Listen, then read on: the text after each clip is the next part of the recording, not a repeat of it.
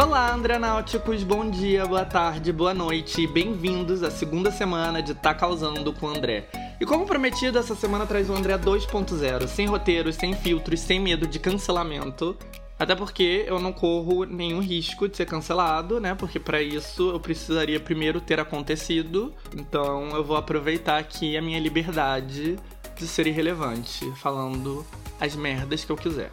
E hoje eu vou falar sobre a atualidade, o que está bombando no momento e dar a minha opinião e análise em relação a alguns assuntos polêmicos.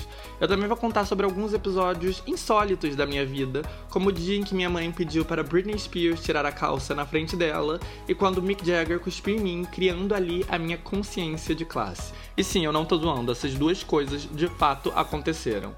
Mas antes de entrar nas pautas do dia, eu queria agradecer a todo mundo que ouviu o episódio de estreia. Eu fiquei muito tocado com as respostas, eu recebi muito feedback legal. Inclusive, eu queria trazer para cá um feedback que me emocionou bastante. Deixa eu achar aqui para ler tudo, porque é muito bonito.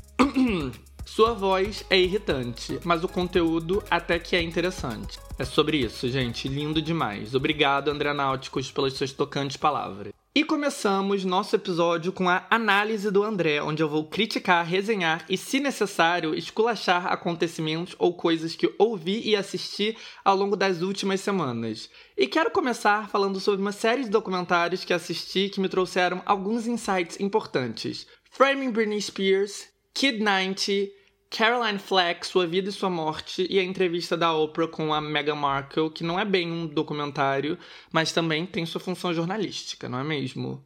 E bom, vamos começar por ela, a mulher, a rainha Britney. It's Britney, bitch. Eu vi o documentário Framing Britney Spears assim que ele saiu, mas ele já está disponível legendado em português para todo mundo, ou melhor, para todo o Brasil, através da Globoplay. E ele causou recentemente porque ele foi exibido no cinema do líder do BBB na semana retrasada e gerou comoção na casa, porque é um documentário impactante, né? E vendo Framing Britney Spears, eu me senti de maneira similar que vendo Democracia em Vertigem. Porque nada ali retratado era novidade para mim, eu vivi tudo ali intensamente como observador, mas me deu um alívio de ver tudo documentado de maneira coerente e de fácil absorção para todo mundo. Mas assim, para um público de quatro pessoas que seguem a minha carreira e o tá causando, nada dali era novidade. Inclusive, em março de 2011, ou seja, há 10 anos atrás, eu fiz um texto que eu vou linkar no tacausando.com.br, obviamente, chamado O Assassinato de Britney Spears, que denunciava grande parte das coisas que o documentário recém-lançado pelo New York Times denuncia. Para quem não sabe, Framing Britney Spears, a vida de uma popstar, fala sobre o que levou Britney a ficar sob controle de uma conservatorship, uma ferramenta legal que fez com que ela perdesse totalmente a sua autonomia e ficasse sob a tutela do pai dela. Foi produzido pelo New York Times, mas o que realmente me fez prestar atenção foi quando eu li que ia ter a participação da Felicia Culota. Para quem não sabe, acho que todo mundo, a Felicia era assistente pessoal e uma das amigas mais próximas da Britney durante o ápice dela. E apesar da enorme proximidade entre as duas e da Felícia ter vivido ali de maneira muito íntima todo o ápice da Britney, ela nunca aparece na mídia para adaptar com em relação a ela, mesmo quando a Britney tá em todas as manchetes. Então eu imaginei que se conseguiram entrevistar ela foi porque eles fizeram um bom trabalho. Mas eu não quero nem falar do documentário em específico, eu quero falar de outras duas coisas. A minha trajetória de 21 anos observando a Britney e minha opinião, talvez um pouco polêmica, de que os fãs dela foram extremamente coniventes para ela ter permanecido no inferno no qual ela se encontra por tanto tempo. Eu lembro exatamente quando eu virei fã da Britney. Foi em julho de 2000, ou seja, faz 21 anos. Eu lembro porque foi alguns meses depois do lançamento de Upside Did It Again, o segundo álbum dela, e foi no mês do meu aniversário, porque eu pedi os dois primeiros CDs dela de presente. E hoje em dia eu não sou fã da Britney, óbvio que eu tenho carinho por ela, mas eu não sou fã, porque eu não sou fã de ninguém. Aliás, eu acho que essa, inclusive, é a graça de fazer esse podcast, que é uma análise sobre o que está acontecendo sem nenhum fanatismo. Eu não vou dizer que é uma análise imparcial, porque eu não tenho nenhuma pretensão de ser imparcial, isso não existe. Tem gente que eu gosto, tem gente que eu não suporto. Mas o sentido de tudo isso é poder fazer uma análise sóbria da cultura pop, que fanatismo não me permitiria. mas faz 21 anos que eu observo o que a Britney representa para a cultura pop e eu já tive alguns momentos bem intensos com ela, tipo a vez que minha mãe pediu para ela tirar a calça na frente dela, que de novo juro que aconteceu, mas essa história vai para outra parte desse podcast, então tenham paciência. O fato é que eu sou da década de 90, eu cresci na década de 90, minha pré-adolescência foi no final da década, o começo da minha adolescência foi no começo dos 2000, e nesse período só existia Britney Spears. Hoje em dia você tem todo um leque de popstar para escolher e idolatrar, mas assim como na década de 80 só tinha a Madonna, ali só tinha a Britney Spears. Era impossível você ser fã de pop na época sem gostar em especial dela. Na real tinha até outras, inclusive algumas que eventualmente alcançariam, até superariam a Britney, como a Beyoncé, mas a Britney era a protagonista. Naquele período em específico, todas as outras eram coadjuvantes. Ao mesmo tempo que isso acontecia, quase ninguém admitia gostar dela. Era uma dinâmica bem única. Enquanto todo mundo prestava atenção nela, nas roupas dela, nas performances do VMA dela, nos lançamentos do álbum dela que sempre causavam burburinho, ninguém admitia, ninguém não, quase ninguém admitia gostar da Britney, porque ela não era cool, ela era desprezada naquele período. Ela era uma garota bem patricinha que cantava pop visto como descartável, coisa de menina, coisa de gay, uma artista sem nenhuma substância que em pouco tempo ia ser totalmente obsoleta. A visão da época era que todo mundo que gostava da Britney era um pré-adolescente meio cabeça de vento que em pouco tempo ia ter vergonha disso. O que era cool em contrapartida era, por exemplo, o Eminem. Ele sim passava autenticidade, os héteros gostavam dele, ele era genuíno e ele era rebelde e ele vivia zoando a Britney, né? O que ele falava da Britney naquela época, que ela era uma puta cabeça de vento, era a visão sexista que reinava. E também tinha a questão de que ela era aquele produto bem made in USA, que tinha um lado totalmente sexualizado, é, até num ponto quase pedófilo ali no começo da carreira, mas que ao mesmo tempo era super moralista. Ela era cristã, ela era virgem, ela ia continuar virgem até o casamento. E no mundo misógino da época, a virgindade de uma garota adolescente era um assunto de interesse geral que deveria ser debatido sem nenhum tipo de sutileza, inclusive deveria ser debatido de uma maneira violenta e sempre através ou de uma lente moralista ou de uma lente de vulgaridade. E aí esse foi o primeiro momento, né, da carreira dela, princesinha do pop, sexy, descartável. E no segundo momento ela virou a princesa do pop que está saindo dos trilhos. E esse momento foi quando ela se separou do Justin Timberlake. O Justin era o príncipe do pop, né? A Britney era a princesinha. E sem ele solteira, ela ficou mais sexualizada, mais libertina, e claro, isso foi visto como sinal de que ela estava enlouquecendo. O próprio Justin se apossou dessa narrativa para dar um gás na carreira solo dele, que estava começando na época, e ele filmou um videoclipe que ele sugeria que ela traiu ele e partiu o coração dele, né? O pobre boy lixo Justin Timberlake. E daí ela começou a ser vista como uma mulher fora do controle e trash. Teve o casamento dela que durou 24 horas, oficializado em Las Vegas. Aí depois ela começou um relacionamento com um bailarino, Kevin Federline, que rapidamente a engravidou. E aí eles tiveram que se casar. Ela era vista andando descalça, despenteada pela rua, com a maquiagem mal feita, comendo cheetos. E daí, aos 20 anos, ela virou mãe e começou a ser retratada como mãe responsável. Ela dirigindo aos prantos com o filho no colo, ela deixando o filho pequeno cair, foram imagens que rodaram o mundo. E pouco depois ela teve um segundo filho e se divorciou.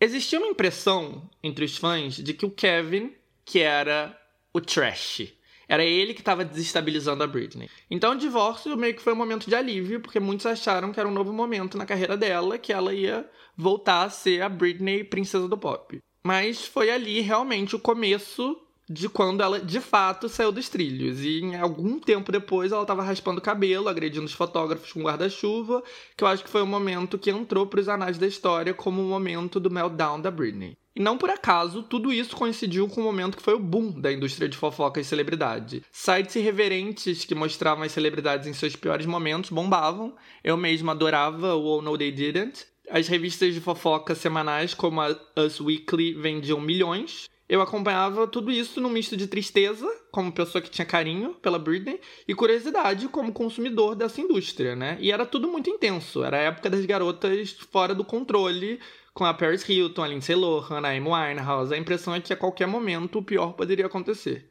E a Britney começou a se circundar cada vez mais de uma galera super bad vibes, como o Sam Luft, que era o empresário dela, que era um claro aproveitador da pior espécie, e foi ficando cada vez mais difícil de assistir tudo. Começou a ficar realmente doloroso. Então, depois que pareciam anos da coisa descarrilhando, foi um alívio quando a família tomou o controle. Ela foi posta sob a tutela total do pai, e eu achei isso um desenvolvimento positivo, assim como todo mundo. Do dia pra noite, ela foi pra rehab, reapareceu com o cabelo limpo, sorriso de popstar, recuperou a guarda dos filhos. Foi um sinal de que a Britney, que todos nós amávamos, estava de volta e que a vida dela ia melhorar e que agora as coisas estavam sob controle. Em muito pouco tempo, ela já estava totalmente recuperada no estúdio, lançando um álbum, embarcando uma turnê de promoção intensa. Eu lembro perfeitamente que ela foi para a Europa e a primeira performance que ela ia fazer do novo single, Womanizer, ia ser numa premiação da Alemanha. Eu lembro de sintonizar cheio de esperança, né, para ver esse final de Conto de Fadas, o revival da princesa Britney, mas o que eu vi foi algo bem diferente disso uma Britney letárgica, sem energia nenhuma. A única diferença entre aquela performance e aquela desastrosa do VMA de 2007 era a narrativa em torno. De resto era igual. Não tinha nenhum sinal de que tinha uma nova Britney ali. Mas tudo bem, né? Era a primeira performance dela em bastante tempo. Então, no dia seguinte, eu sintonizei ela, agora num programa francês, para a segunda performance, achando que dessa vez ia, e foi a mesma bosta. Mas, apesar de tudo, tinha ali bons sinais. A Felicia, assistente de confiança dela dos tempos saudáveis da Britney, estava de volta.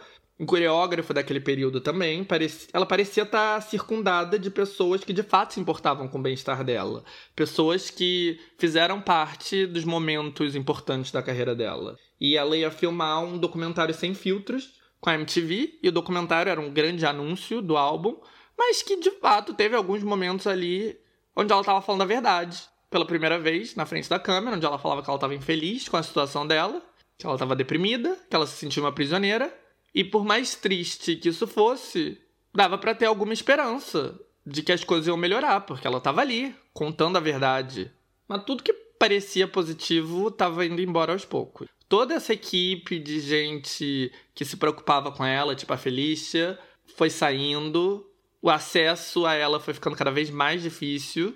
Com o lançamento do álbum foi anunciada uma turnê enorme, cujos ingressos venderam como água, afinal de contas era o triunfal retorno da cantora que marcou a juventude de milhões de pessoas. E eu guardava alguma esperança que a Britney, que a gente tanto amava, ia reaparecer. Mas não aconteceu.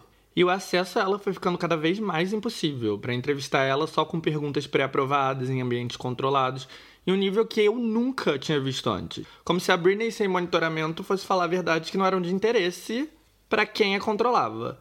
E aí não teve como a ficha não cair, né? A Britney não estava bem, não existia coerência em fazer ela trabalhar como uma mulher plenamente curada, ao mesmo tempo que ela não podia nem sequer dar uma entrevista sem, sem supervisionamento.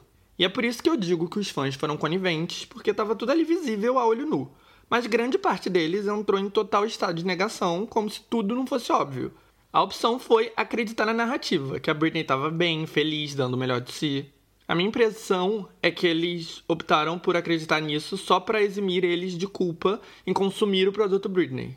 Mas enquanto a equipe dela satisfazia o apetite do público por novo material, os fãs estavam totalmente dispostos a tapar o sol com a peneira. E teve bastante material. Depois do álbum e da turnê de Circus, teve o lançamento de mais três álbuns, Femme Fatale, Britney Jean e Glory. Teve uma turnê mundial enorme, que inclusive passou pelo Brasil. Uma residência histórica em Las Vegas, que durou vários meses. E assim passaram-se mais de uma década de tutela, e mais de uma década dos fãs optando por não ver o óbvio. Inclusive, o único comentário deixado no meu post de 2011 acho que é bem representativo dessa vontade dos fãs de ignorarem qualquer coisa que vai contra o que eles queriam acreditar. Deixa eu ler. Olha aqui, Britney pode ser problemática, mas por isso que ela tem dinheiro. Vocês retardados dão ibope pra ela. Então por que você não cala essa boca e vai se preocupar com sua vida, que pelo visto tá péssima? Uma vez eu comentei em algum lugar que estava claro que havia algo de errado com a conservatorship, e um fã me respondeu que sem ela ela estaria morta. E olha, isso pode até ser verdade, mas eu não sei se eu preferir estar vivo, se isso significasse eu não ter nenhum controle da minha vida e ser uma marionete trabalhando loucamente para gerar centenas de milhões, sem poder sequer controlar o que fazer com esse dinheiro. Não sei se vale a pena estar vivo nessas circunstâncias. O Wake Up Call só veio quando a Britney pisou no freio pela primeira vez em muito tempo, deixou os fãs sem material. Ela se recusou a fazer mais uma residência em Las Vegas, planos para um novo álbum foram cancelados e só ali o movimento Free Britney, que foi a inspiração do documentário, nasceu. A conivência de uma parcela da fanbase mais intensa com a exploração que ela sofria não é algo que o documentário mostra, mas é algo que eu vi com meus próprios olhos. E acho que foi uma das coisas que fez com que eu visse com mais desconfiança e cinismo toda a indústria pop. E claro, eu tô falando aqui especificamente dos fãs fanáticos que acompanhavam tudo que estava acontecendo, porque os fãs casuais que ouviam as músicas ou queriam ir no show de um ícone da geração deles não tinham nenhuma obrigação de saber os pormenores da vida dela. Mas uma parcela dos fãs sabia e optavam por ignorar. E ser muito fã tem um pouco disso, né? Ignorar o que não combina com a visão idealizada que você criou de quem você idolatra. Mas bom, o sexismo enfrentado pela Britney, as maneiras que ela foi assediada pelo público e pela mídia e todas as questões levantadas pelo conservatorship estão bem explicadas no documentário que está disponível para todo mundo lá no Globoplay. Como eu disse, ele não traz nada de explosivo, mas faz um bom trabalho em resumir a situação para quem não está familiarizado com o caso ou para quem quer rememorar os últimos anos. Às vezes eu acho que tem uma abordagem meio de fã-clube, mas de maneira geral eu acho que vale a pena. É interessante. O assunto popstar adolescente que saiu dos trilhos dá muito pano pra manga, né? Então eu quero aproveitar o embalo para falar aqui de um documentário que eu não vi, mas que eu quero comentar de qualquer maneira, que é a série de documentários que a Demi Lovato está fazendo, eu acho que pro YouTube. Se chama Dancing with the Devil, acho. Enfim, é Impressão minha, a carreira da Demi Lovato atualmente é essa: fazer documentários falando sobre como ela é uma sobrevivente. De dois em dois anos tem um novo. E Lovatics, não fiquem chateados comigo. Eu não tenho nada contra Demi como artista, mas a carreira dela me deixa desconfortável, sinceramente. Eu desejo tudo de melhor para ela, mas é óbvio que alguém com os problemas sérios que ela tem, vícios pesados em drogas, desordem alimentar, depressão, tendências suicidas, precisa se ausentar do mundo tóxico do entretenimento e ir atrás de terapia. Terapia é séria, de verdade, de longo prazo.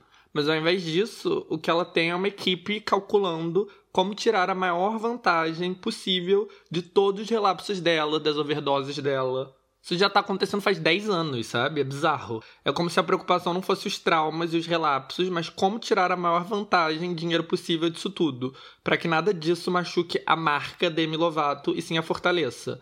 O importante não é curar ela no vício de heroína, mas sim calcular como fazer para que esse vício não machuque a marca e possa trazer dinheiro. Eu acho muito bizarro. Eu tô vendo isso acontecendo várias vezes faz 10 anos. É Rehab, uma música sobre como ela é sobrevivente, um documentário sobre como ela é sobrevivente. E aí um relapso, e aí um novo documentário. Sério, tipo. Esse é o motivo pelo qual eu não tive muito interesse no documentário. Mas assim, pelo pouco que eu li sobre, ela fala sobre a overdose dela, que é, foi um dia que ela misturou crack e heroína. E antes disso, ela também fala que já tinha misturado álcool, crystal meth, MDMA e heroína. E o documentário se chama Dance with the Devil, que é o mesmo nome do álbum dela, que ela lançou quase junto. E também é o nome do novo single dela. E assim, no clipe ela vai recriar o dia da overdose. Ela, inclusive, tá usando as mesmas roupas. Assim, eu acho de muito mau gosto. Too much. E pelo que eu li, hoje em dia ela se define como California Sober, o que significa que ela é sóbria, tirando o fato de que ela continua bebendo e usando maconha. Eu não tenho nada contra beber e usar maconha, mas eu acho que se você tem problemas gravíssimos de vício, você deveria levar isso a sério e cortar qualquer coisa que possa viciar. Não existe California Sober. Eu acho isso uma terminologia meio de mau gosto também. E, óbvio, também é o nome de uma nova música da Demi. Enfim, eu não gosto nem um pouco da maneira que todo esse assunto é explorado. Eu, de novo, eu não tenho nada contra ela. Mas eu acho que essa PR machine em torno dela, que usa os vícios e os traumas como gás para a marca Demi Lovato, parece horrível.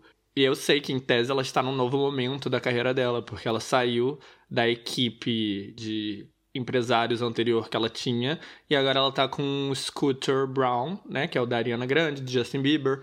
E aí diz ela, inclusive tem uma música no álbum dela sobre como isso é um novo começo, porque diferente do, dos anteriores, ele quer que ela seja feliz da maneira que ela é e tal, mas assim, seja com Scooter seja com os empresários anteriores, é o mesmo circo em torno do vício, em torno dos traumas e pouca vontade, né, de realmente resolver esses problemas que não são resolvidos com marketing. Nada contra, desejo melhor para ela, mas essa é a minha opinião. O documentário dizem que é interessante, tá lá no YouTube. Caso vocês tenham visto, me contem o que vocês acharam. A Demi e a Britney são dois dos inúmeros exemplos do quão tóxico o mundo do showbiz pode ser, né, para artistas jovens, aliás, para qualquer um, mas para artistas jovens em específico, porque eles são muito mais vulneráveis.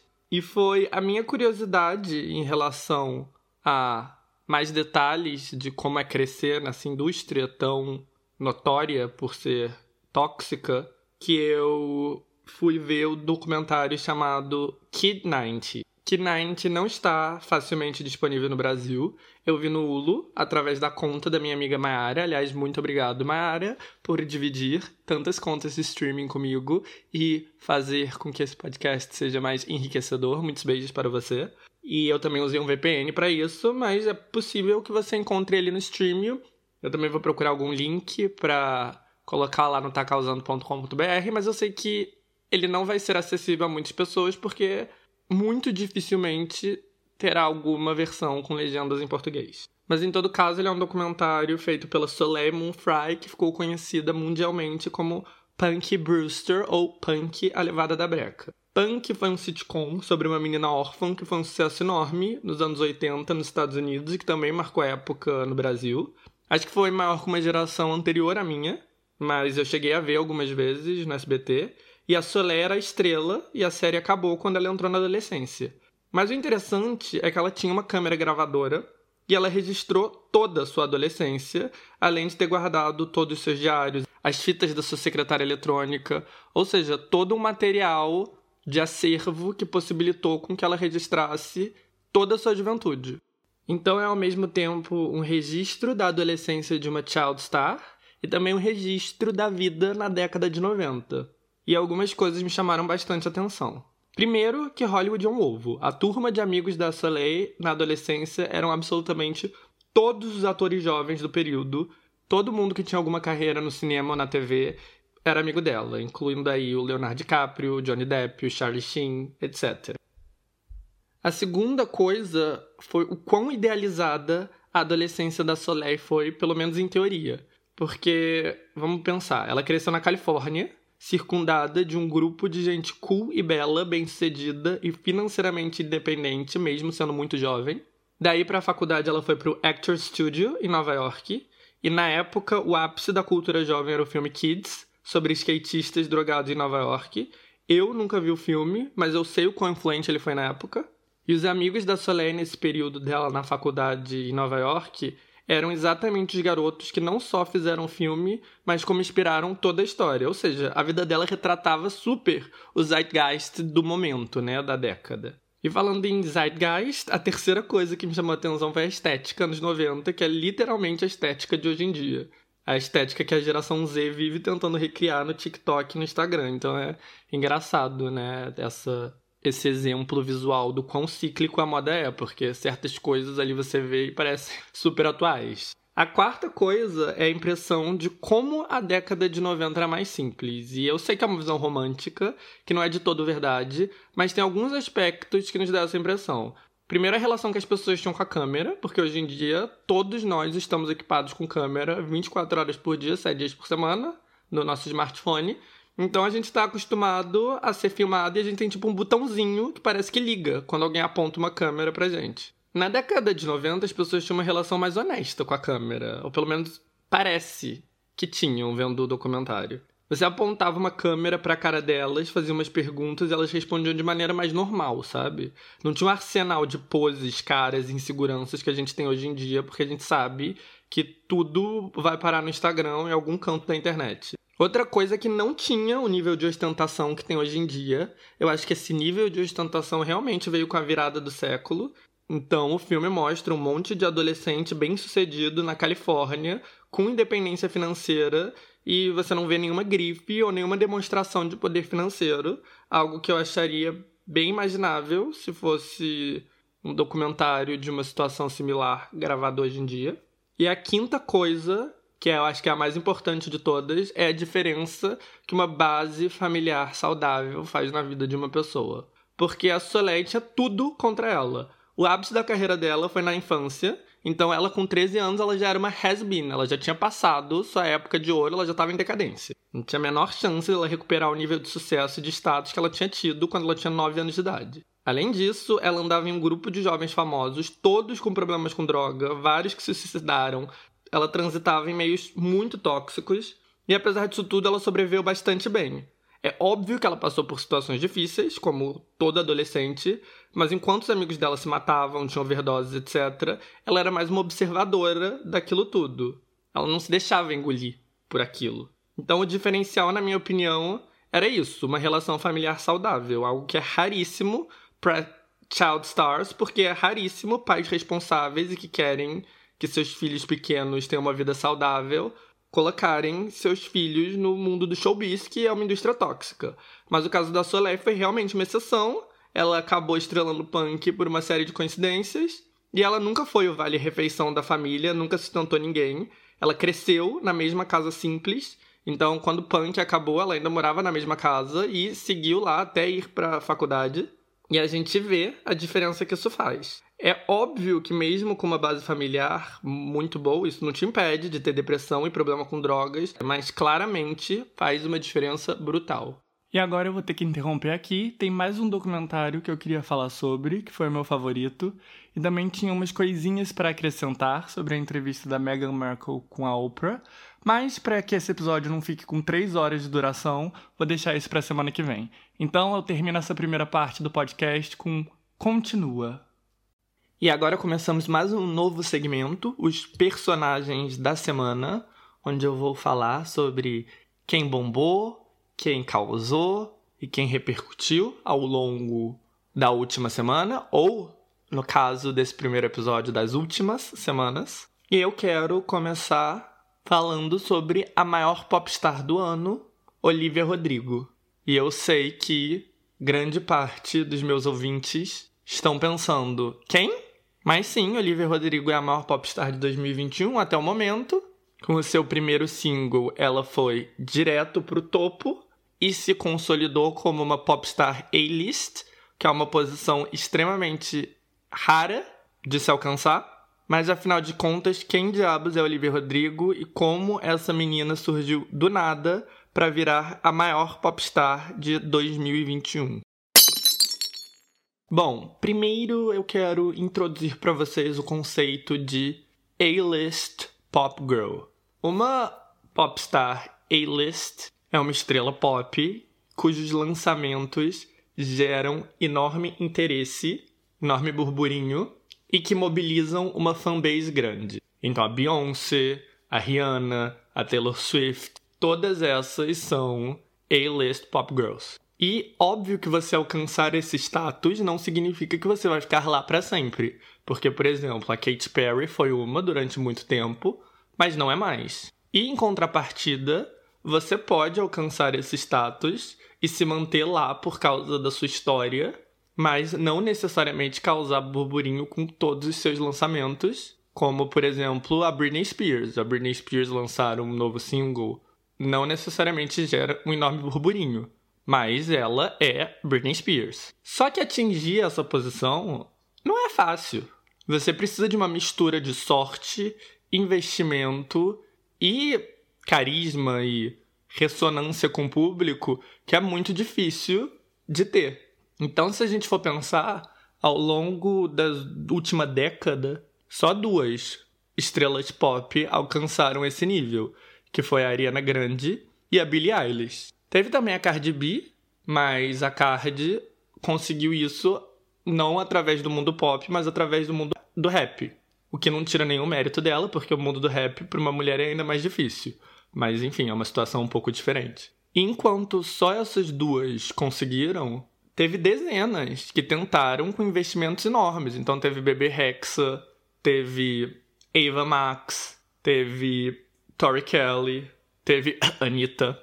Aliás, teve Dua Lipa também, né? A Dua Lipa acho que conseguiu também, pelo menos no momento.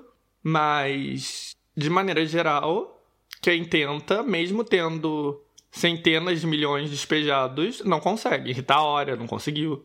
Então foi muito impressionante que a Olivia Rodrigo, de imediato, alcançou essa posição. Mas quem caralhos é Olivia Rodrigo? Vocês sabem que eu tenho uma dificuldade, né, de ir direto ao ponto, então pra gente entender a ascensão da Olivia Rodrigo e quem ela é, a gente tem que voltar para meados dos anos 2000, quando o Disney Channel era um dos epicentros da cultura pop global. Apesar de ser um canal voltado para pré-adolescentes, eles tinham de alguma maneira conseguido tomar posse aí do consciente coletivo e tudo que eles lançavam transcendia esse nicho e virava fenômenos conhecidos pelo público em geral. Então, Hannah Montana, Miley Cyrus, Selena Gomez, Demi Lovato, Jonas Brothers, High School Musical. Você não precisava ter 11 anos de idade para pelo menos ter ouvido falar de todas essas pessoas ou franquias. E daí do nada isso acabou. O Disney Channel seguiu popular entre o público lá de crianças, mas qualquer um com mais de 14 anos parou de ouvir falar sobre os nomes que o canal lançava. E foi nessa década perdida que a Olivia surgiu. Ela estrelou aí um sitcom do Disney Channel que nunca na minha vida eu tinha ouvido falar. Deixa eu até procurar o nome. Bizarrdvark é o nome. Não sei nem como pronunciar isso. Mas foi aí que Olivia Rodrigo apareceu. Ela estrelava esse sitcom do Disney Channel que ninguém com mais de 12 anos deve ter ouvido falar. Mas enquanto nós não tínhamos a menor ideia do que se passava no Disney Channel, os pré-adolescentes seguiam interessados nesse povo, então eles tinham following, né? Lá no Twitter, no TikTok, no Instagram, que são redes sociais onde a geração Z está muitíssimo presente. Mas mesmo assim, Olivia Rodrigo era só uma na multidão. Então, o momento que ela conseguiu algum destaque, algum, não enorme, foi quando ela foi escolhida para uma série pré-adolescente que era uma das grandes apostas do Disney Plus, que é a plataforma de streaming da Disney. E a série em questão era uma referência direta aos anos de ouro né, do Disney Channel e se chamava High School Musical, The Musical, The Series. Ou seja, era um revival aí da lendária franquia High School Musical e era um mockumentary. Mockumentary é, uma, é um documentário fictício, tipo The Office, sobre uma high school fazendo uma montagem local de High School Musical. E a Olivia foi escolhida como a grande protagonista, junto com um garoto chamado Joshua Bassett. A série fez algum sucesso entre o público, a popularidade da Olivia cresceu bastante e a série ainda dava um crédito para Olivia como mais do que uma atriz estrela, mas também como cantora e compositora, porque apesar de que grande parte das músicas do, da série eram as músicas de High School Musical, que todo mundo já conhecia, ela tinha duas músicas inéditas e ambas eram compostas pela Olivia. Então isso causou aí todo um burburinho entre os pré-adolescentes. E aí duas coisas aconteceram. Primeiro, ela e o Joshua Bassett, que são os protagonistas, começaram um namoro na vida real. Então, isso gerou muita atenção entre a geração Z no TikTok, no Twitter e nas redes sociais. E a segunda coisa é que uma das músicas que ela compôs, que era uma música romântica chamada All I Want, viralizou no TikTok entre os adolescentes. Então o interesse no romance dela com o protagonista da série e nessa música em específico, uma baladinha e triste, fez com que a Olivia crescesse. Mas até aí ela seguiu limitada a um nicho específico. E aí aconteceu uma coisa que fez a popularidade dela ficar ainda maior. Ela e Joshua terminaram. E aí você pode até não gostar de High School Musical, The Musical, The Series, mas você gosta de fofoca. Quem não gosta de fofoca? Então, os adolescentes do TikTok e do Instagram começaram a repercutir essa fofoca, querer entender por que eles terminaram. E, para deixar as coisas ainda mais spicy, em pouco tempo Joshua tinha outra namorada, uma garota chamada Sabrina Carpenter, que também fazia parte desse nicho Disney Channel e também tinha um following grande nas redes sociais. Então, todo esse drama bombou aí entre a geração Z TikToker. Na segunda semana de janeiro, Olivia Rodrigo lançou seu primeiro single solo, uma música chamada Driver's License, que ela falava sobre a felicidade de tirar sua carteira de motorista, mas a tristeza de fazer isso depois do término, porque ela e o seu ex sonhavam em dirigir juntos. E aí a música fazia algumas referências indiretas, né? O fato do ex dela estar com uma nova namorada, um pouco mais velha, que deixa ela insegura. Os adolescentes adoraram, se identificaram com a música e gostaram de ter mais detalhes sobre essa fofoca. E assim que a música foi lançada, ela causou um burburinho imenso. Foi o suficiente para a música estrear numa posição bem alta no Spotify, no Apple Music e nos serviços de streaming. E com isso, pela primeira vez, ela transcendeu esse nicho geração Z, TikToker, e chegou no grande público. E aí as pessoas foram ouvir a música e a música ressoou de uma maneira enorme e virou um grande fenômeno. Alcançou o primeiro lugar no mundo inteiro. Então, nos Estados Unidos, quebrou recordes de streaming no Spotify. E a música também alcançou o primeiro lugar, de acordo com Wikipedia, na Austrália, na Áustria, na Bélgica, no Canadá, na Finlândia, na Dinamarca, na Alemanha, na França, na Irlanda, em Portugal, na Holanda e no Reino Unido.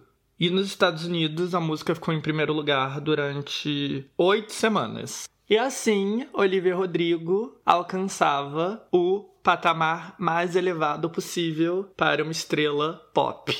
Mas o motivo pelo qual Olivia Rodrigo é uma personagem da semana não é apenas para cumprir uma função de retrospectiva, ela acaba de lançar o seu aguardadíssimo segundo single, ela lançou na sexta, na verdade, quinta-feira passada. Mas antes de falar disso, eu queria fazer aqui uma análise rápida sobre algumas estratégias da Olivia que deram muito certo. Uma coisa interessante de se notar é que muitas vezes popstars grandes têm como referência para suas carreiras popstars de gerações anteriores. Então, por exemplo, a Britney Spears. A Britney Spears, lá no começo da carreira, era muito comparada com a Madonna, mas na verdade, a referência estética a nível de coreografia e a nível de imagem dela era, na verdade, a Janet Jackson, que foi uma das maiores pop stars nos Estados Unidos no final da década de 80 e no começo da década de 90, que nos Estados Unidos em específico vendeu muito mais que a Madonna nesse período. Já a Lady Gaga claramente se inspirava na Grace Jones, no David Bowie, no Fred Mercury. A grande sacada da Ariana Grande foi ressuscitar essa mistura de power vocals com influências do hip hop e do R&B, que era uma coisa que a Mariah Carey fez. Então a referência dela era claríssima, era Mariah. E a Olivia vai pelo mesmo caminho, ela tem como referência direta a Taylor Swift. E pensar na Taylor Swift como uma popstar de uma geração anterior faz a gente se sentir muito velho, né? Mas de fato ela é. E a própria Olivia é uma fanática da Taylor. Isso é algo que ela divide o tempo todo. Então não foi acidental que ela optou por ir por uma direção de singer-songwriter, né, cantora, compositora, cantando sobre situações identificáveis de romances adolescentes. E mais do que isso, ela estourou surfando num romance que ela viveu que causou grande interesse no público. No caso, o romance dela com a co-estrela dela na série de High School Musical. E essa foi a estratégia que fez com que a Taylor Swift virasse a maior popstar dos Estados Unidos e uma das maiores popstars do mundo.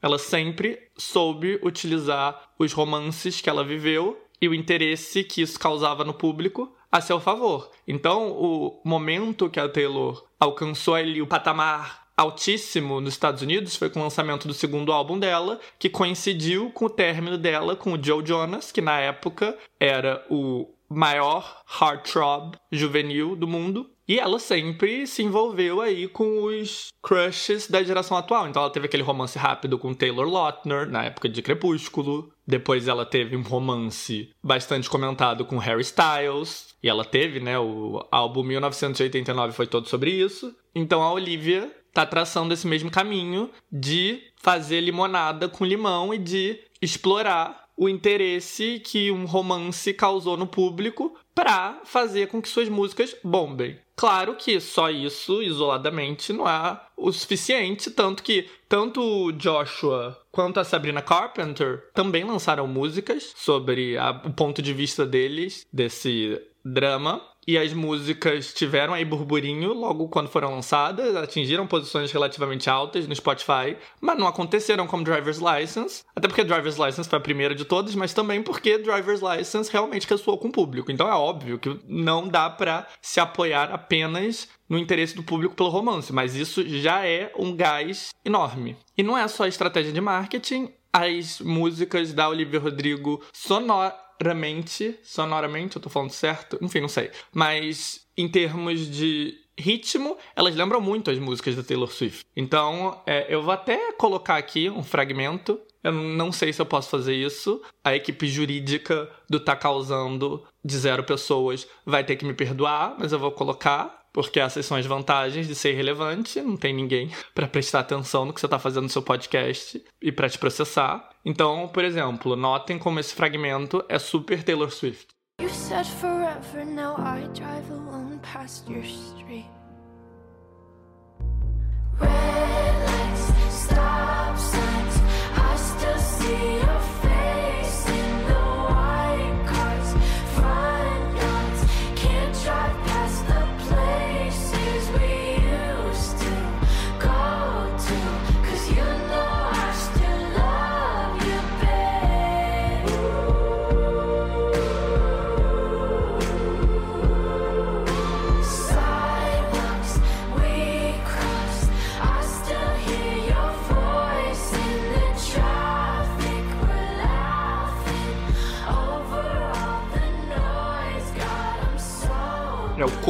maneira de cantar, a letra, a produção, tudo é bastante Taylor Swift. E eu vou ser sincero, eu não gosto muito da Taylor Swift, eu acho ela bem chatinha. Mas a Olivia eu gosto, eu acho Driver's License uma música bem legal. Tem também um aspecto meio Lana Del Rey. Inclusive, a Lana Del Rey é bastante underrated, mas essa marca dela de pop triste foi extremamente influente também. A, a gente vê a influência dela em algumas músicas da Taylor Swift, na Billie Eilish, também na Olivia Rodrigo. Ah, e outra coisa engraçada que eu quero comentar é que essa era do streaming, onde a gente consome música principalmente através do Spotify ou do Apple Music, ou seja lá qual for o serviço que você usa, deu uma liberdade muito grande aos artistas pop de xingarem. Porque um artista pop que tinha como público-alvo adolescentes não podia xingar numa música, era proibido. E tinha um motivo para isso, porque se houvesse xingamento nas suas músicas, o seu CD físico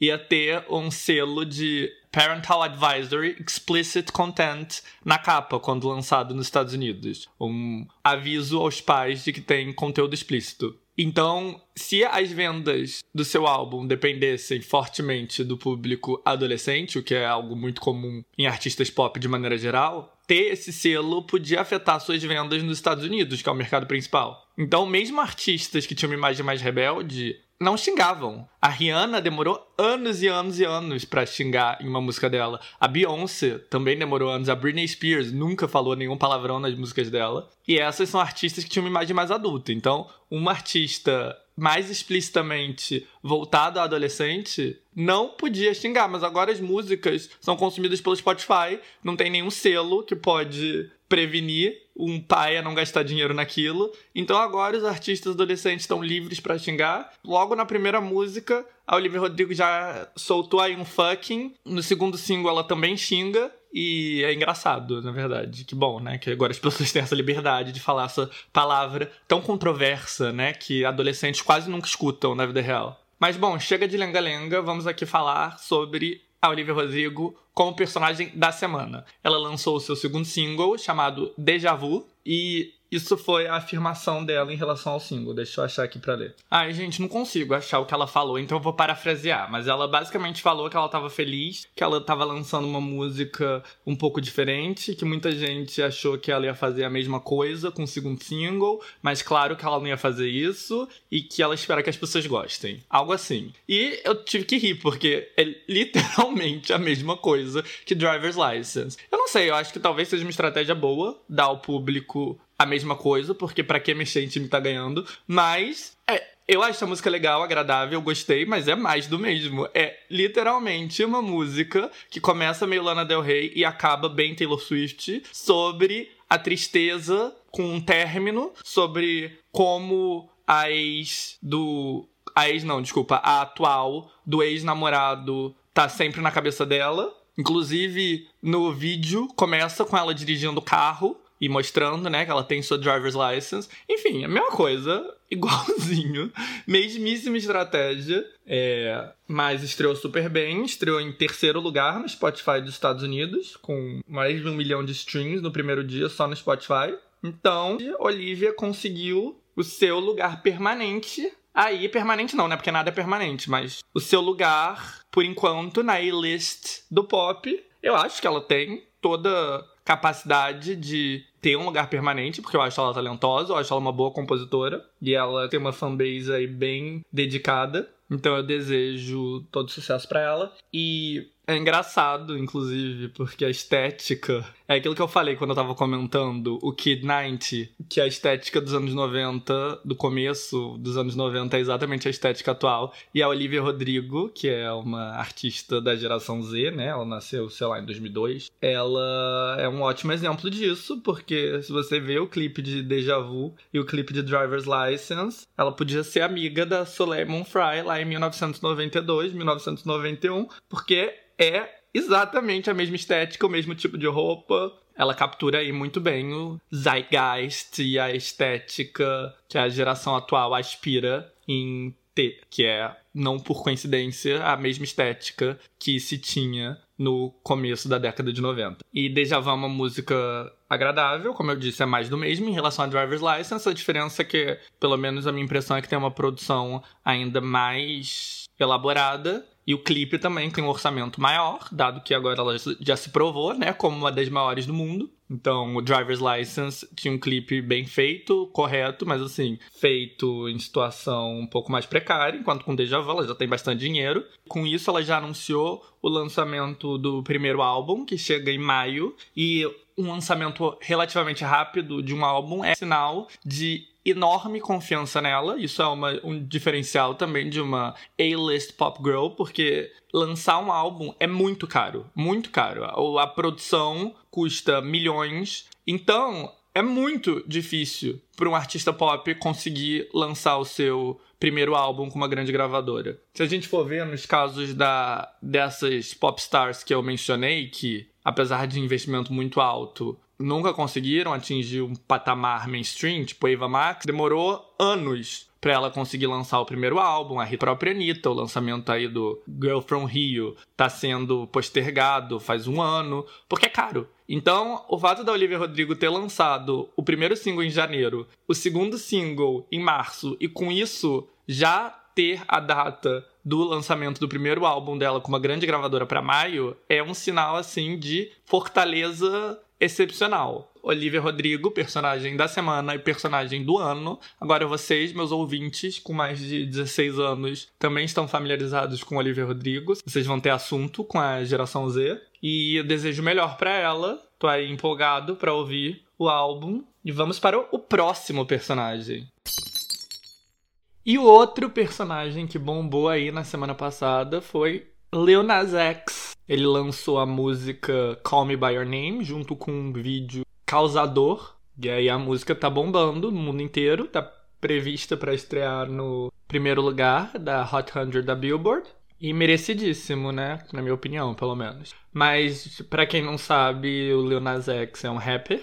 Ele estourou em 2019 com Old Town Road, que foi uma música viral gigantesca, que foi a maior música do ano. E aí depois ele chamou bastante atenção se assumindo como gay, então virando o primeiro, ou pelo menos um dos primeiros rappers mainstream assumidamente gays. E ele tá há bastante tempo teasing o lançamento de uma nova música chamada Call Me By Your Name. E depois de meses e meses, ele finalmente lançou. Na verdade, o nome da música é Monteiro, Call Me By Your Name. E Monteiro é o nome de batismo dele. E eu sigo o Lil Nas X no Twitter, ele é super divertido lá. E eu tô vendo ele tease Call Me By Your Name faz bastante tempo, mas eu nunca tive muito interesse na música. Mas o que fez a música bombar foi o videoclipe, que realmente é maravilhoso e fez com que eu me apaixonasse pela música e todo mundo se interessasse pela música. Quase todo mundo gostou, teve muita gente que odiou. Mas basicamente, se você não viu o clipe, vai lá ver, é muito bem feito e é cheio de referências bíblicas e mostra o Lil Nas X indo pro céu, mas optando por descer pro inferno num stripper pole e aí, quando ele chega no inferno, ele faz uma lap dance pro demônio e o seduz e o mata, e ele próprio vira o demônio. Então, um roteiro aí feito para enlouquecer a direita conservadora cristã, mas um conceito super bem feito. O clipe é bem feito, com visuais super legais. E assim, o Lil Nas X, ele é profissional da trollagem. Isso não é por acaso, porque eu não sei se vocês sabem, mas o Lil Nas X, antes de ser um rapper famoso, ele era um gay de fórum. Se vocês não conhecem essa expressão gay de fórum, gay de fórum é assim, aquele gay que sabe todos os memes, que sabe trollar e que sabe toda a linguagem da internet e que usa todo esse arsenal com um objetivo: idolatrar alguma diva pop. No caso, não era um fórum que o Lil Nas X populava, era o Twitter mesmo, e ele era conhecido como Nas Maraj, Maraj é o sobrenome de batismo da Nicki Minaj. Na verdade, o nome dela é Onika Maraj. E ele era um stan da Nicki Minaj. Stan é uma frase que veio da música do Eminem e que denomina um fã insano de algum artista que vai defender ele em qualquer situação. Então ele era uma Barbs. Assim como vocês são andrenáuticos, os fãs da Nicki Minaj são Barbs e ele era uma Barb. E ele era muito bom na trollagem do Twitter. E assim, tem algumas subdivisões do Twitter. Tem o Political Twitter, o Twitter político, que é o que eu não faço parte, mas é o que eu mais sigo. E esse é péssimo, é muito depressivo. Eu não recomendo que vocês entrem nesse caminho, pois ele é uma estrada direta para depressão. Tem o Black Twitter. O Black Twitter são os usuários de Twitter é, originalmente os usuários do Twitter negros dos Estados Unidos, porque é, a cultura negra dos Estados Unidos ela é muito forte e ela é muito bem-humorada e ela é muito pioneira das tendências, né? Muito das tendências mainstream estadunidenses são chupadas da cultura negra. Então, Black Twitter é, foi o nome dado a vários usuários negros do Twitter que tinham um senso de humor em relação aos acontecimentos da cultura pop de atualidade que viralizava muito fácil e que eles eram conhecidos por ter esse senso de humor muito ácido e muito esperto. Então tem esse Black Twitter. Tem o Gay Twitter, que é uma coisa similar, mas, né, gays. E o Stan Twitter, que é o Twitter dos loucos insanos por popstars e que sabem usar todos os memes, todas as linguagens, tudo ao seu favor para poder promover aí sua popstar principal. E o Nas Mirage, o Lil Nas X em sua versão twitteiro, fazia parte desses três twitters. Ou seja, ele sabe trollar como ninguém. Inclusive, ele foi banido do Twitter várias vezes. Ele chegou a ter 300 mil seguidores é, ele era desconhecido, né? Não era uma celebridade, mas apenas pelos seus posts virais ele chegou a ter 300 mil seguidores e ele foi banido porque ele tinha um pouco essa tendência meio otariano de roubar conteúdo viral de contas de Twitter menos famosas e usar de novo sem acreditar para viralizar de novo, que não é uma técnica muito ética. Então, ou seja, Lil Nas X foi formado na trollagem. E o lançamento de Call Me By Your Name foi propositalmente feito para trollar essa direita super conservadora. E ele conseguiu. A Fox News tá louca com ele. Vários políticos da direita o atacaram e era esse o objetivo. Então, palmas para ele. O Resultado disso vai ser o segundo primeiro lugar para ele, o primeiro desde Old Town Road. E assim, a nível pessoal, eu realmente gostei muito de Call Me By Your Name, do clipe. Eu achei bem divertido, achei muito bem feito. E é isso, gente. Vamos apoiar aí um rapper negro, gay e nos dando bom material. Ah, ainda teve outra, outra controvérsia no clipe, que o Diabo tá usando um tênis Nike. E aí é um tênis Nike customizado, especial pelo Lil Nas X, que tem um pentagrama invertido e que foi feita 666 pares para serem vendidos por acho que 666 dólares, não sei, algo assim. E cada um deles tem uma gota de sangue. Então, uh... e aí eu achei que era um lançamento oficial da Nike, mas não era, era com um coletivo de artistas e a Nike ficou puta depois das, dos protestos da direita e tava meio que processando esse coletivo de artistas. Mas se fosse um oficial da Nike, eu ia achar super válido também, porque eu achei o tênis bonito. Eu compraria. Obviamente eu não vou comprar, não tem 666 dólares, mas a Nike tá aí perdendo uma oportunidade. Então, palmas pra Lil Nas X, um personagem da semana muito merecido. Ah, só outra coisa também, que teve outra polêmica, essa mais válida em relação ao clipe de Call Me By Your Name, que fazia referência ao fato de que algumas imagens e alguns visuais tinham sido plagiados de um clipe da FKA Twigs, que é uma artista bastante famosa, mas mais independente, né, na artista pop mainstream. Mas o Lil Nas X, ele já resolveu essa questão, ele admitiu, ele falou que realmente foi inspirado, conversou com a FKA Twigs e tudo ficou acertado. Então, que bom. E Call Me By Your Name, o nome, é uma referência ao filme é, de romance gay que estrela o Timothée Chalamet e o desgraçado ator Armie Hammer, que é um dos filmes favoritos do Lil Nas X. É isso. Com isso a gente conclui os personagens da semana. Eu até queria falar sobre outras pessoas, mas não temos tempo, porque o objetivo é que esse episódio tenha menos de 3 horas. Então, vamos para o próximo segmento, que é o segmento que eu sei que é o que vocês mais querem ouvir. Se vocês chegaram até aqui, eu sei que o objetivo foi esse, seus safados. Eu sei que vocês querem saber do dia que minha mãe pediu pra Britney tirar as calças na frente dela. Eu sei que vocês querem saber do dia que o Mick Jagger cuspiu em mim, então eu vou revelar esses episódios da minha vida. Bem-vindo ao novo segmento André, o Leonino, onde eu, André, um leonino, fala de um dos meus assuntos favoritos. Eu mesmo. É, essa será uma sessão não fixa, mas toda vez que eu tiver alguma anedota ou episódio relevante da minha vida que eu queira dividir, eu vou ressuscitá-la. Então, finalmente, o grande momento onde eu irei contar do dia que minha mãe pediu a calça da Britney Spears e também o dia que o Mick Jagger cuspiu em mim e criou minha consciência de classe. Tanto meu pai quanto minha mãe são jornalistas. Nenhum deles desempenha a função hoje em dia, por isso que eles conseguem pagar as contas. Mas, durante a minha infância, os dois trabalhavam na área. E meu pai, em específico, ele tinha uma profissão que dava a ele acesso a muitas coisas legais. Essa é a parte boa. A parte ruim é que meu pai é meio chato e muito correto. Mentira, meu pai não é nada chato, mas ele é muito correto. E ele nunca tirava proveito das coisas legais que o emprego dele dava acesso a.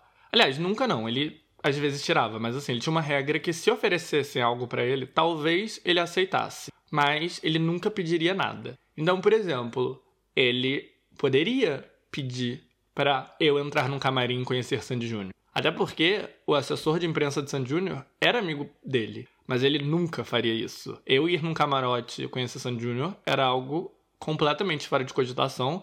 Eu nem cogitava essa possibilidade. Nunca aconteceu, nunca aconteceria. Ele aceitava os ingressos dos shows de Sandy Júnior. Essa parte era legal. Eu fui em alguns shows de Sandy Júnior. Alguns, teve alguns que eu tive que comprar, porque ele não pediu. Mas, mais do que isso, de jeito nenhum. Por sorte, a gente tem, né, mães. E mães estão sempre dispostas a embarcar em aventuras muito loucas para realizar os desejos dos filhos. Então, o ano era 2001, era janeiro de 2001, eu tinha 10 anos e eu tinha uma missão. Eu queria conhecer Britney Spears, que estava no Brasil para seu show no Rock in Rio. Meu pai tinha conseguido ingresso para esse dia do Rock in Rio, que inclusive ia ser histórico, ia ter Sandy Jr., NSYNC, Britney Spears, mas só. Eu queria conhecer ela, mas assim, conseguir um acesso para uma coletiva de imprensa, me colocar numa sala onde ela estava sendo entrevistada, menor chance. Mas minha mãe topou embarcar nessa aventura. Minha mãe trabalhava numa grande emissora de TV carioca, cujo nome eu não falarei, mas vocês sabem qual é. Mas a parte que ela trabalhava não tinha nada a ver com celebridade, nada disso. Mas ela estava de férias, ela tinha um crachá dessa emissora. Então nós dois entramos no carro e rumamos para São Conrado, para o Hotel Intercontinental, que eu nem sei se ainda existe, mas que é um hotel, era um hotel enorme em São Conrado, que era onde todos os artistas do Rock in Rio estavam ficando hospedados e onde tudo acontecia, as coletivas de imprensa, as entrevistas, tudo era lá. Então nós chegamos lá, descobrimos onde que aconteceriam as coletivas de imprensa. E aí eu lembro que eh, tinha uma porta de vidro com alguns seguranças, e aí tinha alguns fãs chorando, gritando, sei lá, querendo entrar. E aí minha mãe se enfurnou ali no meio, colocou o crachá na cara do segurança e falou: Quero entrar, sou jornalista. Aí o segurança falou: Bom, primeiro que você não tá nem aqui na lista de jornalistas credenciados, e segundo que você não vai entrar com uma criança. Porque eu tinha 10 anos, mas não tinha nem cara de 10 anos, eu devia ter cara de 7. Eu sei que, como uma boa mãe, a minha não deixou esse argumento impedi-la. Então ela bateu ali boca com segurança por alguns segundos e quando eu vi a porta tinha se aberto, estávamos lá dentro da área da coletiva de imprensa. E aí veio uma notícia bem ruim. A coletiva de imprensa da Britney estaria cancelada porque Britney Spears não estava afim de fazer coletiva de imprensa. Eles iam pular direto para a próxima, e aí quando eu vi o Iron Maiden tava entrando na sala, e enfim, foi muito broxante, eu não tinha o menor interesse em ver o Iron Maiden. Aliás, eu não tenho nem 100% de certeza se era Iron Maiden. Era uma banda de metal, assim, lendária. Eu acho que era Iron Maiden. E eu fiquei bem frustrado, e não foi o único. Tinha uma outra mulher que também ficou bem frustrada. E essa mulher era um personagem por si só. Eu lembro, era uma mulher que eu acho que era ou da Colômbia ou da Venezuela. Eu lembro que ela só falava espanhol. Ela tava ali perdidinha, só falava espanhol. E ela tava usando uma blusa bem apertada de alcinha com um símbolo enorme de lantejoulas do Disney Channel. Detalhes, não existia Disney Channel no Brasil na época. E ela chamava muita atenção e eu lembro que alguém foi perguntar para ela o que diabos ela fazia e aí ela explicou que o trabalho dela era seguir a Britney Spears e o Justin Timberlake pelo mundo. E ela fazia isso porque ambos foram revelados pelo Disney Channel 10 anos antes no programa do Mickey Mouse Club. E assim, eu tinha 10 anos, mas até pra mim isso não fazia o menor sentido. Tipo, porque o Disney Channel iria manter uma mulher aleatória no payroll deles para cruzar o mundo atrás da Britney Spears e do Justin? A conta não fechava, eu não achei que ela estava falando a verdade, mas, de fato, ela estava ali, credenciada no Brasil, e ao mesmo tempo que eu não acreditei, eu pensei: meu Deus, essa é a profissão mais legal que eu já ouvi falar sobre em toda a minha vida. Como é que eu faço para ter exatamente a mesma profissão? Então, até hoje, eu estou atrás de respostas, porque eu quero saber qual é a profissão de verdade daquela mulher e como é que eu faço para ter ela. Mas, bom, a esperança é a última que morre. A Britney ainda ia fazer uma série de entrevistas individuais. Então, eu ainda tinha a esperança de encontrá-la. Aí, fomos ali pensar nos próximos passos do, do, nosso plano. E quando eu vi, tinha uma massa de pessoas, de assessores, de gente passando pela minha frente, todo um burburinho, toda uma histeria. E quando olhei, era ninguém menos que Sandy e Júnior. Eu amo que é singular, né? Era ninguém menos que a Sandy Júnior. E aí, como eu disse, meu pai era amigo do assessor deles, e minha mãe também sabia quem ele era. E aí eu lembro que ela chamou ele pelo nome, aí ele me viu ali, e aí eu lembro que ele me puxou ali pro meio daquele monte de assessor. E aí eu entrei numa sala e quando eu vi eu estava tirando foto com Sandy, tirando foto com o Júnior, conseguindo autógrafo dos dois. Então, ali aquele dia já tinha valido a pena, né?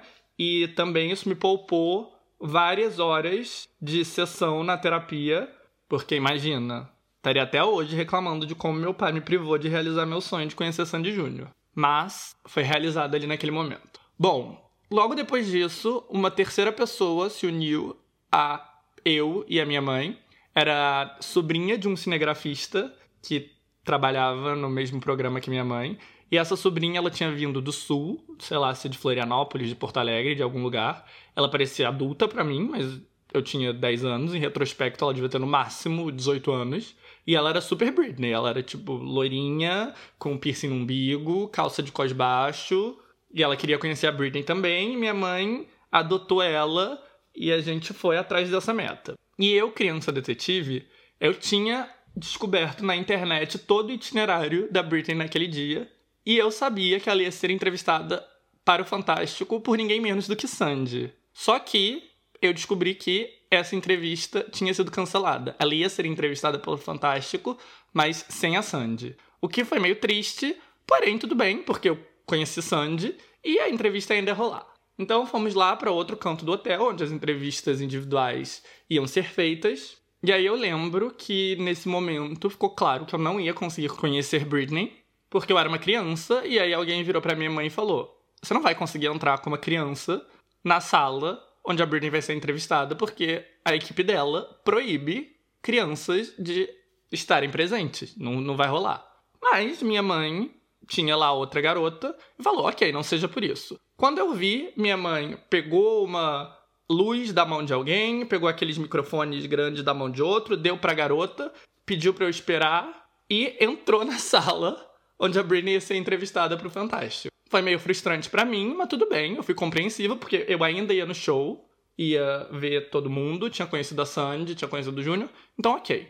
Eu lembro que eu fiquei ali esperando do lado do Maurício Kubrusli, que estava com uma cara de cu. Eu lembro disso muito bem, que ele estava super mal-humorado, esperando para entrevistar alguém, sei lá.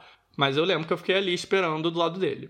Aí, depois de um tempo, minha mãe saiu, virou para mim e disse: André, você não acredita o que aconteceu a gente pediu pra Britney dar a calça dela pra gente. Aí eu, tipo, oi?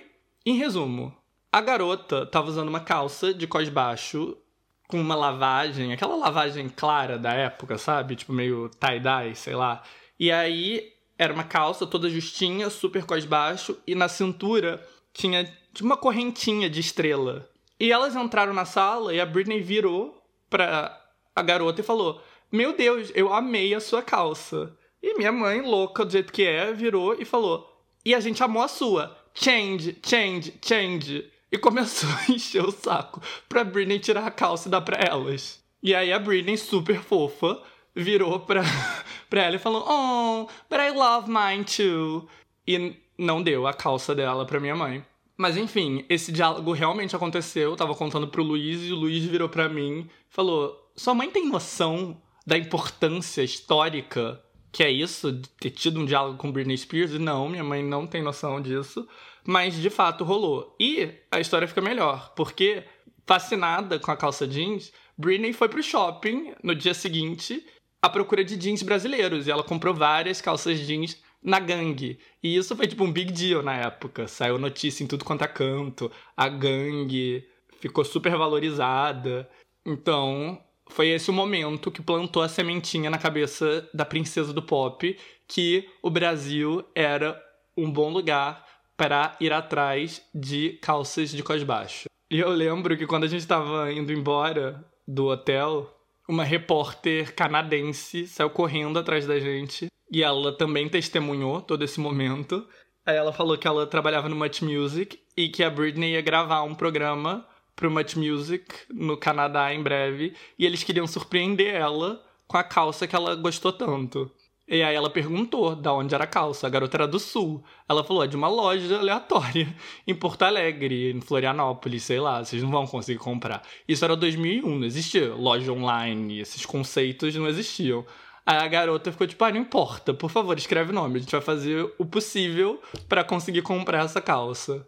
E aí ela anotou lá o nome da loja e o programa do Much Music de fato foi gravado, mas não, eles não conseguiram a bendita calça de Porto Alegre, então a Britney não ganhou. Mas, enfim, ela saiu do Brasil satisfeita com as calças da gangue dela, então de boa. O que me leva à seguinte história, que foi do dia que o Mick Jagger cuspiu em mim e criou minha consciência de classe. Então, teve um período aí que foi o ápice do neoliberalismo, Aliás, não foi o ápice do neoliberalismo, porque tempos de Paulo Guedes a gente tá vivendo agora. Mas foi um momento muito louco do neoliberalismo que a praia de Copacabana virou um espaço para show. E aí eram feitos shows enormes, gratuitos, patrocinados por empresas privadas, com umas áreas VIPs enormes, sei lá, era um conceito super estranho.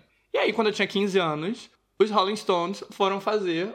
Eu não sei se foram eles que começaram essa moda, mas eu sei que ia ter um show dos Rolling Stones histórico na praia de Copacabana. E aí tinha um decreto que o público tinha que ficar a 300 metros de distância dos Rolling Stones. Então, os primeiros 300 metros era um curral VIP apenas para convidados. E aí meu pai foi convidado, porque ele tinha esse emprego, e conseguiu credenciar eu, a esposa dele, a Bia, a filha da, da Márcia, enfim, fomos todos. E esse curral VIP era literalmente na frente do palco. Foi um dos shows que eu vi mais de perto em toda a minha vida. E aí o show ia começar, sei lá, sete, sete da noite, não, nove da noite. E eu lembro que a gente chegou, tipo, umas sete. E eu lembro muito claramente de entrar ali na área VIP, que ainda tava vazia essa hora. E aí o palco ali, é palmos de mim. E aí eu olhei para trás e assim, esse show estima-se que tinha um milhão e meio de pessoas. Então tinha um milhão de pessoas atrás de mim. E aí, logo atrás do carro VIP, tava a primeira fila de pessoas. E era um cara com um cartaz enorme dizendo que ele veio da Argentina e que ele amava os Rolling Stones. E aí eu lembro o quão bizarro foi para mim pensar que eu cheguei ali num show de uma banda que eu nem gostava muito. Meu pai é fã dos Rolling Stones, mas eu não tinha nenhum interesse específico, eu só tava indo pelo, pelas vibes e chegar duas horas antes de um show, ficar ali na boca do palco e literalmente entrar na frente de um cara que devia estar tá dormindo na praia há uns quatro dias para conseguir ficar ali naquela primeira fila e que veio de outro país. É muito bizarro, é muito errado. E assim, esse conceito de área VIP na frente do palco, que era o comum em show de praia, eu acho muito errado, porque na frente do palco é onde você coloca os fãs, os fãs que pagam mais caro, sei lá. Mas não é onde você não priva os fãs de verem o show de perto, né? Então eu fiquei ali muito desgostoso com a situação. E aí eu, o show foi um show enorme, super legal, que eu vi ali muito de perto, tão de perto que teve uma hora que o Mick Jagger Aliás, para quem é super jovem, eu sei que a maior parte dos meus ouvintes são velhos, mas se tiver alguém muito jovem ouvindo, o Mick Jagger é tipo Harry Styles dos anos 70. É, sem, sem o Mick Jagger não existe Harry Styles. Mas enfim, o Mick Jagger, ele bebeu a garrafa d'água dele e ao invés de engolir, ele cuspiu no público. E a água me atingiu. Eu tava tão perto que a água que o Mick Jagger cuspiu veio em mim. E aí eu fiquei assim, sabe? Que bizarro. O que, que eu tô fazendo aqui na área VIP da Claro? Num show gratuito, tipo, a população do Rio de Janeiro tá pagando pra eu estar tá aqui na área VIP, na frente dos fãs do Rolling Stones. Eu nem gosto dos Rolling Stones. Que coisa bizarra. E assim nasceu minha consciência de classe. Mas logo depois disso, meu pai parou de trabalhar no jornalismo. Então, desde que eu tenho 15 anos, nunca mais rolou área VIP. Todos os shows que eu fui foi pagando meu próprio ingresso. E tudo bem.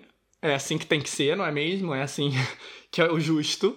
E sem falar que eu acho que a área VIP de show é uma coisa meio estranha, porque as pessoas nem são fãs do artista, sabe? Elas estão ali só porque elas ganharam, então nem tem vibe de show de verdade. Então, caso vocês almejem estar em alguma área VIP, eu digo que a área VIP de show, área VIP gratuita, né? Não a área VIP que os fãs podem comprar, nem vale muito a pena. Tem áreas VIPs que valem muito mais a pena, tipo área VIP de aeroporto. área VIP de aeroporto vale a pena primeira classe. Primeira classe é uma área VIP que vale a pena. Eu não viajo de primeira classe, nunca viajei, mas eu gostaria. Então, assim, se um dia eu chegar numa primeira classe, eu cheguei lá porque eu mereci. Se um dia vocês entrarem no avião e me verem ali na primeira classe, se vocês saibam que eu estou ali, foi porque eu mereci. Bom, gente, é isso. Foram esses meus encontros com Britney Spears e com Mick Jagger. Aliás, não teve nenhum encontro com Britney Spears, foi o encontro da minha mãe com a Britney Spears. Mas quem sabe, né? Eu ainda tenho aí a esperança de encontrar com a Britney. Quem sabe não encontre com ela em alguma primeira classe de avião. Esperança é a última que morre. Gente, tô confuso. Cadê minha pauta? Diretor, cadê minha pauta? Ok. Hoje chegamos. Hoje chegamos, não. Agora chegamos em um dos segmentos finais desse episódio, a opinião de merda. Para quem não sabe, essa é uma sessão onde eu exerço meu lado polemista e dou uma opinião que vai irritar grande parte dos meus ouvintes. E é isso. Ter opiniões de merda é um dos meus dons pessoais. E dizem, né, que é pra gente pegar o que a gente faz bem e transformar isso na nossa profissão. E já que ter opinião de merda não é uma profissão, eu transformei num segmento do meu podcast. E é isso aí. Mas, na real, eu achei que essa ia a sensação mais fácil, que toda semana ia ter aqui uma opinião de merda maravilhosa, ou péssima no caso, porque, como já disse, são dos meus dons. Mas na verdade eu nem tenho, eu não sei nem o que dizer, então eu parei aqui para pensar e eu quero dar minha opinião de merda sobre canudos de plástico e dizer que eu amo canudos de plástico, que eu sinto falta deles. Eu sei que eu tô sendo escroto com as tartarugas. Eu fui uma criança que eu fui no projeto Tamar. Eu fui aí doutrinado para gostar delas, mas eu não consigo superar o fim dos canudos de plástico. Eu acho que os canudos de plástico são vítimas injustiçadas dessa indústria de cancelamento. E eu tenho aí esperança de que a sociedade se dê conta do erro que foi tirar eles de circulação. E olha, a meu favor, eu tenho aqui argumentos sólidos para defender essa minha tese. Então, eu sei que a indústria de lobbying aí das tartarugas é fortíssima, mas eu vou trazer verdades, eu vou ser disruptivo para esse debate. Então, assim, em primeiro lugar, eu quero dizer que isso é uma grande distração, que tem coisas muito mais urgentes que poderiam ter sido feitas para ajudar o meio ambiente e que são ignoradas e varridas para debaixo do tapete em nome de banir os canudos de plástico. Então, assim, os canudos de plástico foram banidos e mesmo assim todos nós vamos morrer de aquecimento global nas próximas décadas. Então, não funciona para nada. Segundo que canudos de plástico são importantes. Por exemplo, se você tem alguma doença ou está em algum tratamento que te dá muita é, sensibilidade na boca, canudo de plástico é o único que não vai te machucar. Eu não tenho nenhum desses problemas, eu não conheço ninguém que tem, mas eu li isso e eu sei que é verdade. Então, é um bom argumento. O segundo é que o McDonald's admitiu que os canudos de papel deles, diferente dos canudos de plástico, não podem ser reciclados. Então a gente tá trocando aí, né? Um canudo reciclável por um canudo que não é reciclável em nome da sustentabilidade. E mais importantemente, tem aí uma matéria que eu li outro dia na Science Direct que diz que canudos de papel e outros materiais naturais têm químicas tóxicas que estão linkadas a câncer, doenças de tiroide, reduzir o tamanho do pênis, olha isso, reduzir o tamanho do pênis, interferir na função imunológica e podem engatilhar uma puberdade antes da hora. Ou seja, os canudos de papel vieram para estragar a vida na Terra. É só isso que eu tenho a dizer. O lobbying das tartarugas marinhas que me perdoem, mas essa é a verdade. Eu sei que muita gente não quer ouvir isso, mas o meu comprometimento é com a verdade, então durmam com essa. Gente, o que canudo de papel tem a ver com cultura pop? Nada, mas eu tava sem ideia, então eu tive que recorrer a eles. Mas pensando aqui, eu até tive uma ideia que talvez coubesse mais, que é o fato de eu ser um believer. Eu acho que isso é uma boa opinião de merda. Mas na verdade eu nem tá falando a verdade, porque eu não sou believer. Mas eu tenho aí uma simpatia pelo Justin Bieber. Eu sei que ele faz muita merda, que ele é um boy lixo aí, fazendo várias coisas erradas. Mas eu não me importo, eu acho ele meio fofo. E quem nunca, né, faz merda. Então eu tenho uma simpatia pelo Justin Bieber, mas em vez de eu usar isso para opinião de merda, eu vou usar isso para o segmento final desse podcast. É o segmento final? Diretor? É o segmento final? Sim, o segmento final desse podcast. Positivity. Para quem não sabe, Positivity é a maneira de encerrar o Tá Causando, sempre numa nota positiva. E se chama assim porque eu tenho uma tatuagem meio brega com essa palavra. E é uma maneira de me lembrar de sempre ver o lado positivo das coisas, porque eu sou bem cínico e pessimista. E eu sei que é uma tatuagem meio brega, mas não tem nada mais positivity do que ver a beleza nas coisas bregas da vida, não é mesmo? Então eu vou começar essa sessão recomendando o novo álbum de Justin Bieber, que se chama Justice. É ótimo, eu adorei. É, o Justin lançou um álbum ano passado, né, chamado. Qual era o nome? Changes. Eu nem ouvi direito esse álbum, eu sei que teve aquele primeiro single Yummy. Então eu não sei, eu, como a resposta não foi muito boa, eu nem me dei o trabalho de ouvir.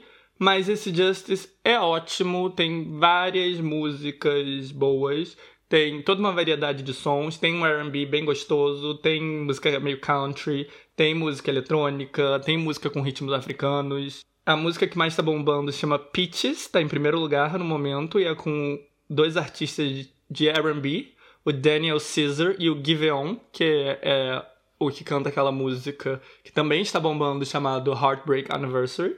E é uma música ótima e tem participação do Burma Boy, que é um rapper africano, tem participação do Chance the Rapper.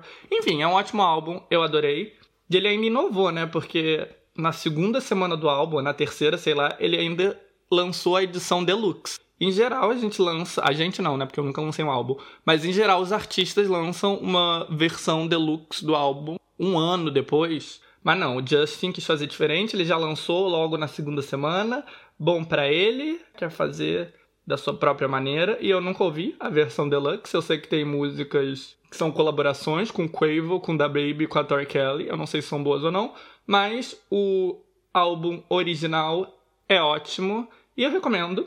Eu só tenho uma questão com o álbum. Gente, eu sei que se chama Positivity e eu não deveria encontrar problema com as coisas, mas eu não consigo. Eu odeio quando artistas pop pegam frases aleatórias do Martin Luther King e transformam em, sei lá, uma musiquinha pop, fazem tipo um remix pop com a frase dele. E tem isso no álbum, eu acho de extremo mau gosto. E também eu meio que acho de mau gosto que fizeram com Martin Luther King, porque o Martin Luther King era um cara que tudo que ele falava tinha muita substância, ele era anticapitalista. E aí meio que transformaram ele num cara que falava assim umas frases aleatórias sobre justiça, esperança.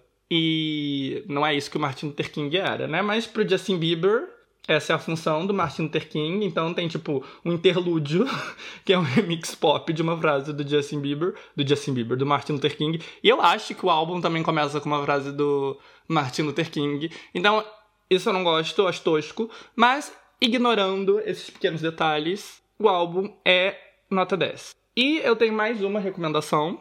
Essa talvez seja mais interessante, mais inesperada. E é um cantor chamado Rod Wave. Gente, eu amo R&B bem chilled, sabe? Para relaxar. Tipo, o primeiro álbum do Frank Ocean, os, os dois primeiros álbuns, tanto o Channel Orange quanto o álbum anterior dele, que ele vazou na internet. Eu amo o álbum da Cesar. Eu amo esse tipo de música. Me coloca num state of mind muito bom. E eu gosto quando é mais assim, sabe? Mais R&B, mais pro rap. Por exemplo, Khalid. Eu até acho Khalid legal, mas ele é meio pop demais. Não é exatamente esse. Eu gosto de Frank Ocean, Cesar.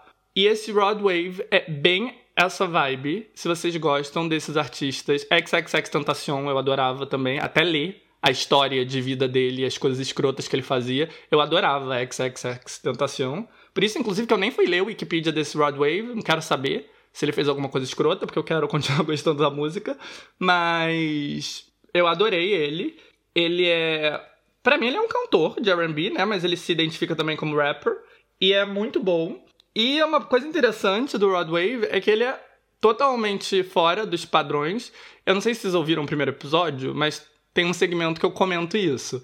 Que rap e RB são os tipos de música mais populares dos Estados Unidos e que artistas totalmente fora do padrão, com um orçamento de marketing mínimo, conseguem organicamente um alcance gigantesco com as pessoas, alcance esse que artistas pop com orçamento milhões de vezes maior não conseguem. E o Rod Wave é um bom exemplo disso. O Rod Wave não é nenhum artista independente, ele tá com uma grande gravadora, mas ele é um cara negro, bem gordo, zero cara de popstar. E aí ele lançou o álbum e organicamente o álbum foi enorme, estreou com tipo as 10 músicas no top 10 do Apple Music, com muito mais stream do que o álbum da Demi Lovato, que foi lançado uma semana depois, com muito mais promoção. E assim, Demi Lovato é um nome que todo mundo conhece, Broadway é um nome que ninguém conhece. Então, ele não é nenhum desconhecido, mas a força dele é basicamente orgânica e das pessoas curtindo muito o som. E realmente é muito bom. Eu vou até colocar aqui um fragmento de uma das músicas mais famosas dele, que se chama Heart on Ice, o departamento jurídico do Tá Causando, formado por zero pessoas, vai trabalhar duro, porque eu não sei se eu poderia estar fazendo isso, mas eu sou rebelde e é isso.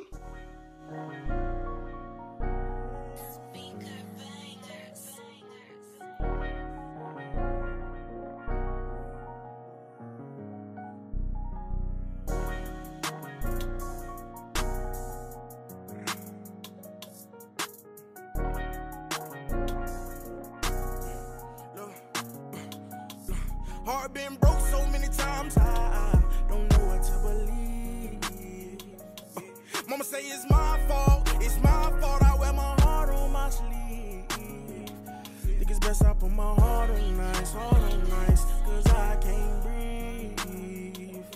I'ma put my heart on nice, heart on nice, getting the best of me.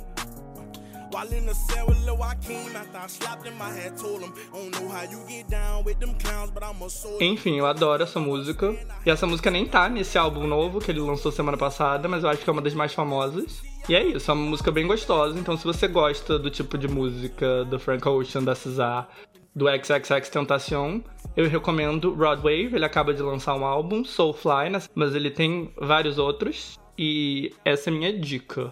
Ah, indo na mesma vibe, de Broadway também tem uma música que tá bombando organicamente e que também é dessa vibe, que é bem gostosinha e que se chama Trackstar, eu acho. Deixa eu ver aqui as minhas músicas. Trackstar do Musk, que novamente causando palpitações nos meus advogados, que não existem. Vai ser a música que eu vou encerrar o episódio de hoje. Mas, antes disso,